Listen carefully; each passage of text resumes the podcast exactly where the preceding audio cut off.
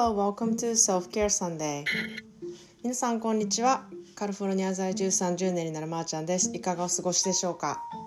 え昨日はあの私もね Self Care Sunday っていうことであのデジタルデトックスをしたりとかもうほぼ携帯を触らない生活ででできるだけ家事とかこうしなきゃいけない家のことをしないっていう風に意識してあの過ごす日にしてたんですね。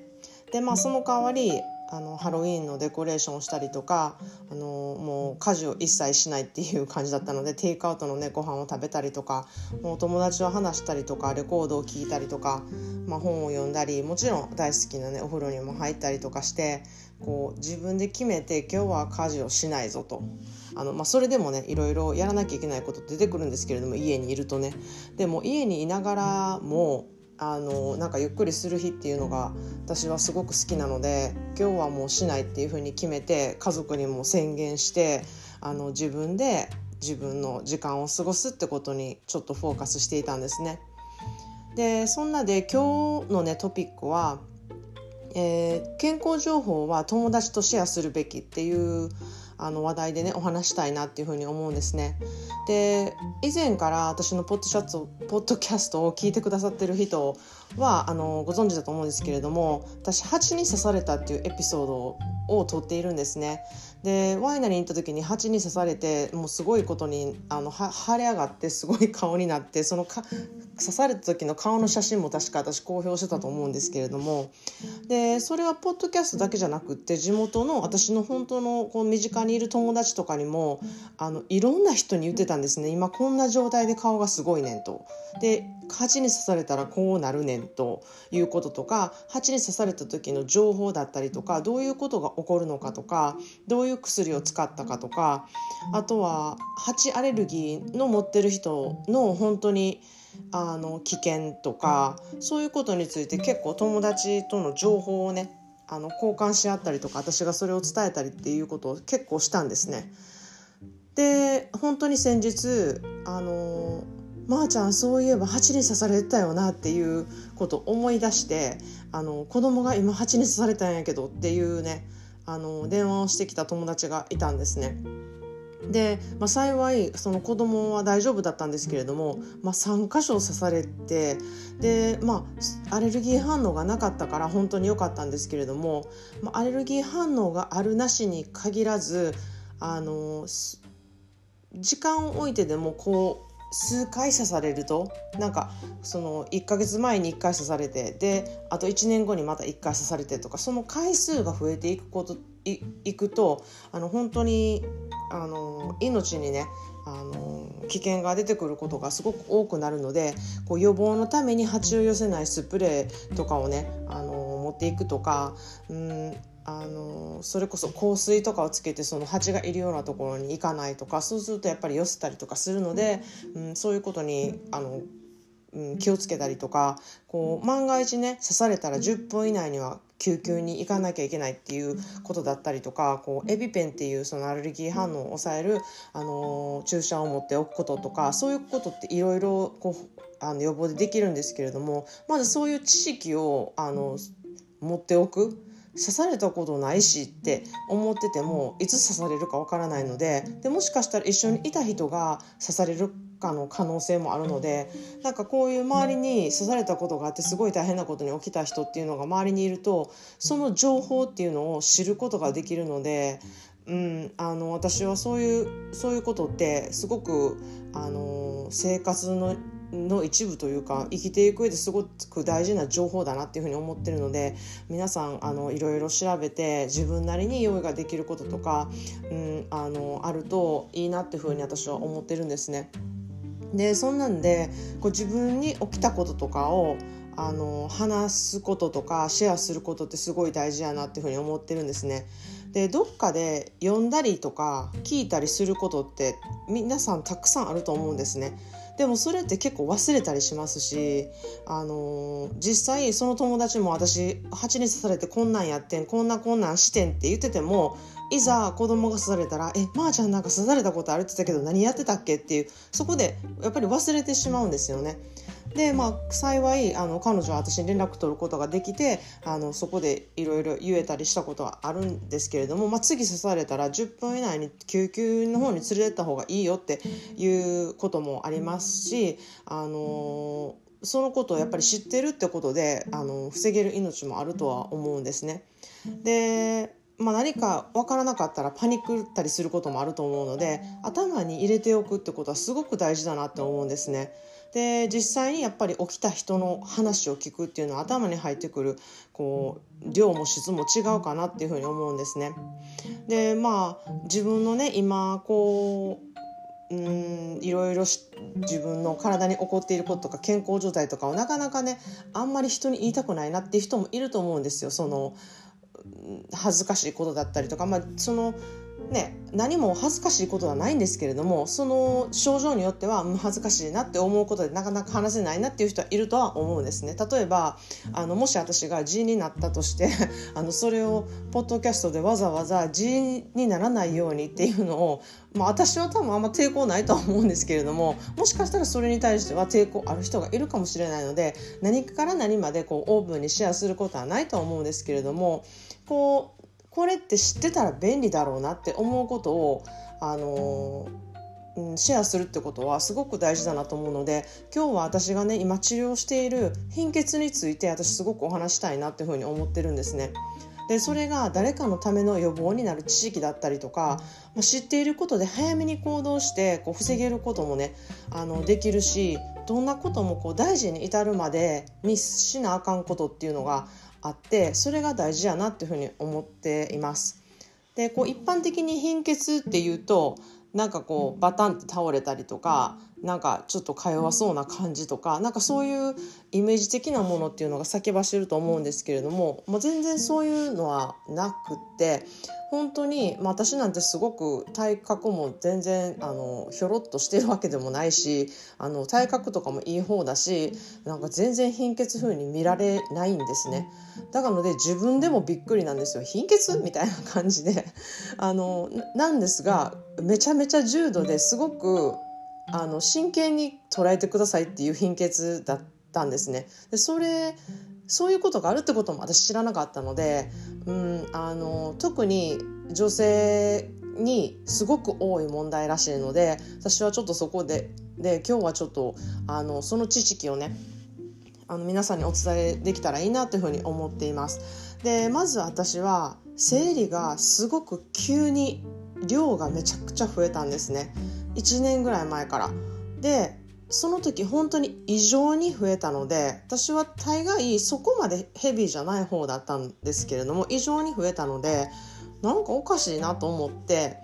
病院に電話したんですよそしたらあのー、なんかちょっと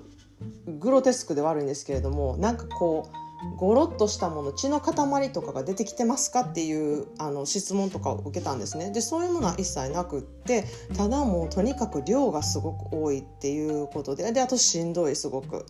あのまあそれが2日ぐらいですね。量が多い日が2日。でもその量の多さもなんか殺人レベルぐらいの多さでなんか外には出れない状態っていうぐらい重いんですね。でそれがまあ本当に急に来たっていうのがやっぱり私の中では一番引っかかるとこでしてで、まあ、電話したんですけれどもまあ大丈夫でしょう様子見てくださいみたいな感じだったんですよ。でこの様子見てくださいっていうのがくせ者でして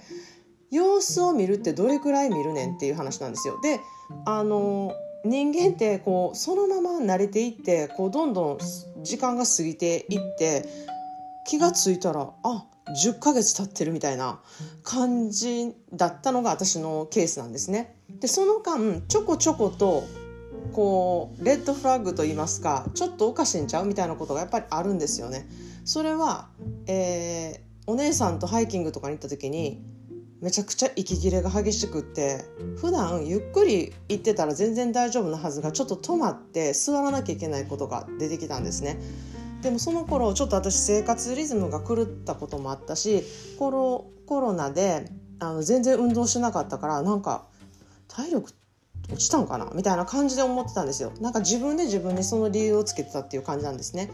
でまたそのそれから3ヶ月後にあのちょっと坂道のあるところでまた息切れがすごくひどくってそこその時ももう座らなきゃ座り込まなきゃいけない状態だったんですね。でそれもおかしいなと思ってでもまあビタミンとか足りひんのかなと思ってサプリメントを取り始めた頃だったしなみたいなそんな感じでこうレッドフラッグが出てるにもかかわらず私は病院に行かなかったんですよ。で最終的にえっと、いつもの行っているテニスのテニスのクラスで初めの10分ちょっとあのボール打っただけでこれまた座り込んで次はめまいがして顔が真っ青っていう風になったんですね。でその時にこれはもう今すぐ病院行こうって思ったんですよちょっとこれおかしいなっていうなんか度数がかなりかあの違ったのででもできればそこまで行くまでに何とかしたかったなっていうふうに今考えれば思うんですね。でなのでやっぱりなんか自分が違うっていうこと多分すごい自分が一番わかると思うんですよ。でまあそれで血液検査をしたらそのものすごくあの貧血だっていうことが分かってで鉄分がもう全く体の中でなんかほとんど残っていないみたいな感じだったんですね、まあ、数値で言うとですね。であの鉄分っていうのはこうあの大体赤血球の中にヘモグロビンとして存在するんですけれどもそのヘモグロビンは、えっと、酸素を運ぶ役割をしていてこう特に心臓に酸素をこう送る役目をしているのでこう激しく動いたりとか、まあ、ちょっと坂道を上がったりとかするとめちゃくちゃ息切れが激しくなったりとかめまいがしたりとかあとはすごく極度に疲れたりとかするんですね。だからそういうことをこう知っておくとちょっとやっぱおかしいなって思ったらあのすぐにそういう血液検査をしてもらうとかでその血液検査をしてもらってそのお医者さんによってはあんまり、まあ、けその鉄分だけを見て他のところあんまり重視しないお医者さんとかもいますのでとにかく自分で調べることなこの数値は何なのかどういうことを表しているのかでその数値はどれまでどこまで行くとこう危険性が出てくるのかっていうことをなんか自分でお医者さん任せにするんじゃなくってこう自分でリサーチして自分でいろんなあの情報を得るってことも大事じゃないかなっていうふうに私は思うんですね。でまあ幸い私は周りにいろんなお医者さんがいましてちょっといろいろなお医者さんにきの友達に聞いたんですね。どれがどういうことをするのが一番いいのかと。でそれもその意見もまたそれぞれみんな全然違うんですよ。で一人のお医者さんはいやもう輸血をした方があの早いよあの回復力もすごくつくしあのまずすごくそこまで疲れるってことがないからあの輸血を進めるって今はすごいみんなねそういうことやってるから特にね出産後とかすごく血液がなくなって鉄分が体から出ている人とかすごく多いから輸血をしている人も多いですよっていう意見が一つだったんですね。でもう一人のお医者さんの意見は輸血はもう絶対あのなるべくやらない方がいいって。いうお医者さんもいてへえもうこんなに意見が違うんだっていうふうに私は思ったんですね。なので、まあ、自分が納得するやり方で特に私はその生理が重くなったから貧血になっているかそこがつながっているかどうかがちょっと分からなかったので、あのその検査をしている最中に輸血をしてしまって輸血がもたらすこううん他のね副作用っていうのが出てきた時にどれがどうなって何が自分の体に起こってるのかっていうのがちょっと一緒になりすぎて分からなくなるのが嫌だなって思ったんですね。なので、えー、今回はちょっと一つずつ解決していこうみたいな感じで私は輸血っていうことをあの選ばなかったんですね。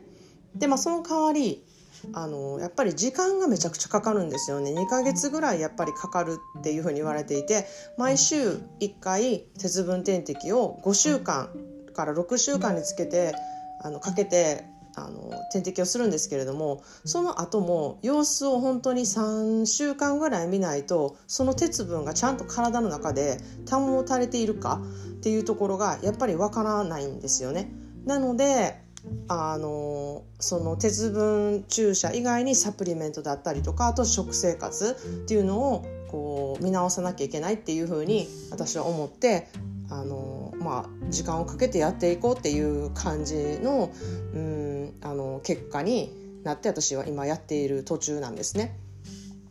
で、まあ、そのねことをまあ皆さん私の友達とかにもいろいろ話したんですよこの貧血ってすごい大変っていうこととかこういう問題があったことがいるのかなっていうことでそうしたら先日友達に友達が「あ実は私ねその逆なんだよ」っていう風な 話をされましてねで彼女はあのヘロクマトヘロヘモクロマトーシスっていうあの鉄過小症鉄分を過剰にこう体に溜めやすい体質の方なんですね。なので、まあ、これはこれでまた問題がありましてあの酸素を先ほども言ったように運ぶ役割をしているんですけれどもそのヘモグロビンがすごい多いとあの細胞に細胞をすごく動かす、えー、あの体質になってしまってこう酸化しやすかったりとか細胞を障害するっていうあの役目がまた出てくるんですね。なので鉄分ってこうてもなくても良くないっていうありすぎてもなさすぎても良くないっていうことになるらしいんですね体には。なので彼女は結構いろいろと、えー、あのお医者さんに言われてましてビタミン C をこうたくさん取りすぎないとか赤ワインとステーキを一緒に食べたらダメだとかまあ彼女が言われてることっていうのは私がしなきゃいけないことなんですね。なのでこう乳製品とかにも鉄分がすごく入っているので私はそれをあの取らなきゃいけないでシリアルとかもね結構鉄分が入っているらしいんですよでコーヒーとかカフェインとかは鉄分を取っちゃうから彼女はあのコーヒーとかカフェインとかを取りなさいっていうふうにすごく言われてるみたいであの面白いことがその彼女が普段やってる生活スタイルと私がやってる生活スタイルがやっぱり逆なんですよね。で彼女はコーヒーを飲まない人私はコーヒーが好きな人っていう感じで、うん、あのやっぱり好きなものとかって取ってるとこうそこが影響してくるんだなっていうふうにやっぱり思ったんですね。でまあ彼女は赤ワインとステーキがすごい大好きでしょっちゅうあの一緒に撮っていたんですけどそれもダメって言われてもうすごい最悪みたいなことを言ってたんですけれども私は逆にあのワインは好きなんですけれどもステーキがあんまり好きじゃないのでこう一緒に撮るってことはまずしないんですよ。なのであなるほどなと思ってあのそういう生活スタイルがやっぱりこういうねあのうん、鉄分をあまり補わない生活をしているっていうふうにつながっていくんだなっていうふうにあの思ったんですね。で結果サプリメントもあの私お薬飲むのがすごく苦手なのでそこまで取ってなかったりとかしていたこともあって今に至るんですね。なので本当にこの1ヶ月はそのねあのことを見直そうとサプリメントも頑張ってあのお薬もだいぶ慣れて取れるようになりましたっていうことで、あの今日はちょっとその鉄分に関することとかいうことをちょっとシェアしてみました。で、えー、今週のあの土曜日に、えー、土曜日の、えー、朝ですね。あの9時からインスタライブをねしようと思ってまして敦子さんって方と一緒にやるんですけれども、まあ、彼女はデューラとかアイルベラとかの方ことをねすごく詳しく知っている方で、えー、彼女とこの女性ホルモンについてでそれもあのいろいろ女性問題のことに関してねシェアしていって皆さんとあのいろんなことをねシェアしていきたいなそこでこう知識をね高めていきたいなっていうふうに思うのであのよければ